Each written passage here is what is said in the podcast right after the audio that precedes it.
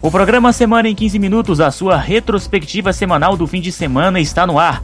E no programa de hoje você vai conferir os seguintes destaques. Segurança Pública do Amazonas encontra celas condecoradas com porcelanato, frigobar e até sistema de som. José Luiz da Atena é pré-candidato à Prefeitura de São Paulo. E ainda os resultados da Série A e B do Brasileirão. O Semana em 15 Minutos começa agora.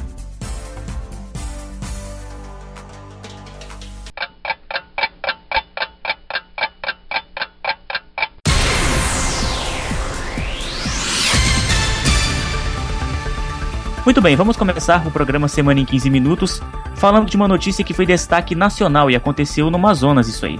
A Secretaria de Segurança Pública do Amazonas revistou na última quarta-feira o complexo penitenciário Anísio Jobim e, com o apoio do Exército, encontraram celas revertidas com porcelanato equipadas com frigobar, ventilador e até sistema de som. As informações foram dadas pelo titular do SSPAM, Sérgio Pontes. A ação dentro do sistema prisional começou por volta das 7 horas da manhã, nas celas de regime fechado, sendo utilizado na operação 40 homens do Exército e 120 da Polícia Militar. Apenas no início da manhã foram apreendidos celulares, armas caseiras conhecidas como estoques e celas com estruturas de porcelanato e equipamentos de refrigeração. Tá vendo só, Eduardo? Que lindo isso, Eduardo. É uma cela totalmente reformada, né?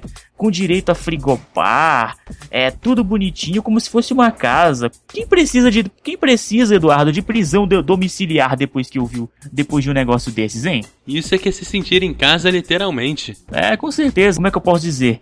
É uma prisão, uma prisão amargura, né? Amar... Aliás, é uma, é uma prisão da amargura, né? Só que não. E o apresentador José Luiz da Atena, isso mesmo, José Luiz da Atena é o novo candidato à Prefeitura de São Paulo, que vai ocorrer no ano que vem, 2016. O apresentador se reuniu na última terça com membros do Partido Progressista, o PP, ao lado do deputado Guilherme Mussi e o delegado Antônio Assunção Jolim. Datena assinou a filiação com o partido e confessou aos jornalistas presentes que já havia tido conversas com pelo menos outras duas legendas, o PSB e o PSDB. Além de Datena, outros comunicadores também oficializaram a pré-candidatura Celso Russomano e João Dória. É, agora só falta Marcelo Rezende. É verdade, só falta o Marcelo Rezende fazendo a sua candidatura à prefeitura, né? Eu acho que São Paulo vai ter a eleição dos apresentadores de TV, né? Três já foram selecionados, né? Da Atena, Russumano e João Dória. Mas Eduardo não para por aí, não. De acordo com o portal Comunique-se e Rede da Galera, Paulo Maluf, que pertence ao mesmo partido, declarou que vai apoiar a reeleição do prefeito Fernando Haddad, do PT, nas próximas eleições.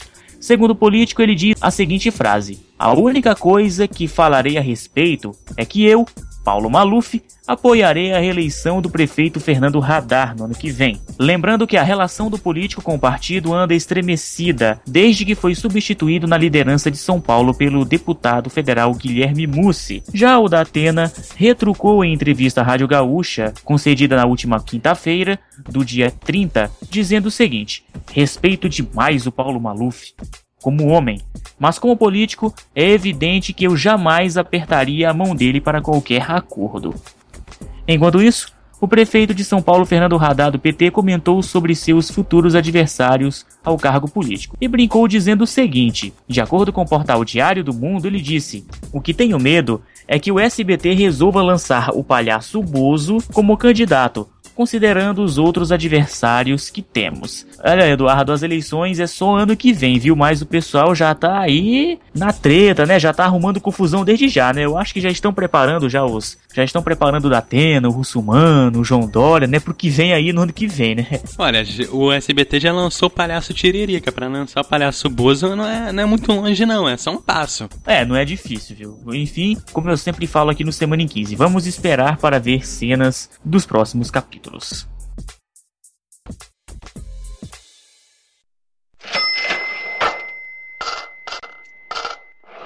Atenção você que vai comprar na Casas Bahia. Olha só, a taxa de juros do cheque especial em julho ficou 241,3% ao ano, o maior patamar desde dezembro de 1995, quando o juro era de 242% ao ano. Em maio, a taxa estava em 232%. Por sua vez, os juros do rotativo do cartão de crédito subiram de 360% ao ano em maio para 372% ao ano em junho, o maior valor desde o início da série histórica deste indicador, em março de 2011. Os dados são referentes apenas aos juros cobrados de pessoas físicas e foram divulgados na última quinta-feira, dia 30, pelo Banco Central. Tudo subindo, né, Eduardo? É, tá tudo subindo. Ai, se minha poupança rendisse, hein? Ah, com certeza. Eu ia ficar muito feliz, viu? Até a febre amarela já subiu, né? Por que, que, o, por que, que a inflação, os juros, né? O dólar também não podem subir, né? Ah, pelo menos agora a ação da Petrobras também tá subindo, né?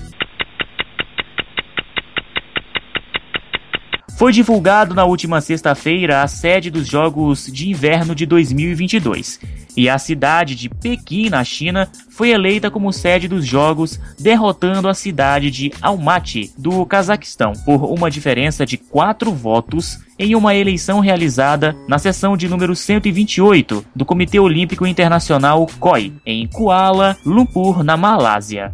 O presidente da entidade, o alemão Thomas Bach, foi quem abriu o envelope declarando a vitória de Pequim, que dessa maneira se tornou a primeira cidade da história a organizar os Jogos de Verão de 2008 e os de Inverno de 2022. E aí, Eduardo, você que é uma pessoa muito ligada nessas paradas de esportes olímpicos, basquete, enfim. Olha, na minha opinião, Eduardo, eu achei justa a escolha da China, né, de, de da cidade de Pequim também, até porque é uma cidade e um país muito organizado né, em termos de cultura, de educação, de eventos esportivos, né, embora não tenha tradução, aliás, tradição em um, em um deles, em um, em um, principal esporte mundial, né, que é o futebol, né, eu achei justa a escolha de, de Pequim, na China. Eu acho justo. Eu só acho injusto com o meu sono, que pelo amor de Deus, mais um ano ficando de madrugada para acompanhar os jogos, né?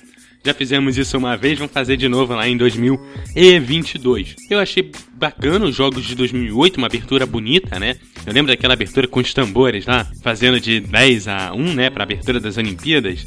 É claro que em, em, chinês, né? Foi bonita aquela abertura, eu lembro daquela abertura até hoje, né? É uma das poucas aberturas de Olimpíadas que me marcaram bastante, né? E eu acho bastante interessante para lá, teve uma Olimpíada lá, agora vamos ver de inverno, né? Eu só a cidade um pouco quente demais. E vamos ver se ela dessa vez não teremos problemas com poluição, né? Que foi um problema que nós tivemos em 2008, inclusive tendo que parar obras na cidade para reduzir o índice de poluição da cidade para que os Jogos Olímpicos ocorressem é, da melhor maneira possível. É, é o jeito, né?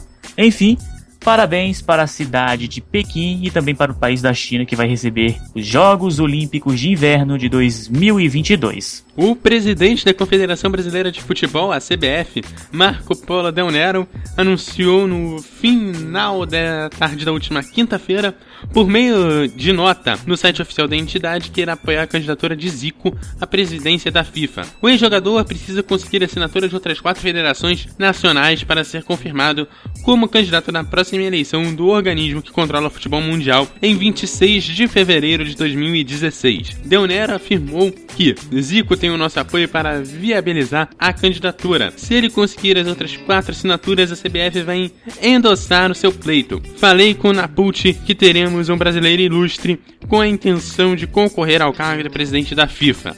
Eu particularmente achei que como seria em fevereiro, ele ia marcar para o dia 29. Ao que parece foi três dias antes, foi para o dia 26. Parece que a eleição realmente vai acontecer. É, de fato, vai acontecer. Agora, se a CBF não oficiar, não, não desse o aval para o Zico se candidatar, pelo amor de Deus, né? É, vamos. Aí vamos respeitar, né? Mas, é, já, a, a, eleição de Zico, inclusive, já dividiu opiniões. Alguns acham que não vale a pena, que ele não deveria fazer isso. Outros já acham que é. acham que ele tá fazendo certo em se candidatar. Mas enfim, né? Se, se ele fizer um bom trabalho, se ele fizer um bom trabalho e se ele for eleito presidente da FIFA, ele pode. Tomara que ele faça um bom governo, né? Tomara que ele faça uma boa administração, né? A Federação Internacional de Basquete, FIBA, suspendeu na última quarta-feira, do dia 29, que as seleções de basquete da Rússia estão suspensas de todas as competições internacionais, incluindo as Olimpíadas de 2016, por causa de escândalos recentes à federação local. Segundo a FIBA, um conflito entre a atual direção e entre a atual Federação Russa de Basquete, a justiça local chegou a um ponto inadmissível. Um tribunal russo obrigou a RBF a realizar eleições para escolher um novo presidente, ao considerar um ilegítimo o pleito realizado em agosto de 2013. É, rapaz, a situação tá feia, viu, Eduardo, lá na, lá, lá na Rússia, né, com relação ao basquete. É, eu posso fazer o trocadilho ou não? É, faz, se não for infame, né? Cuidado com o horário. a situação tá russa lá, não?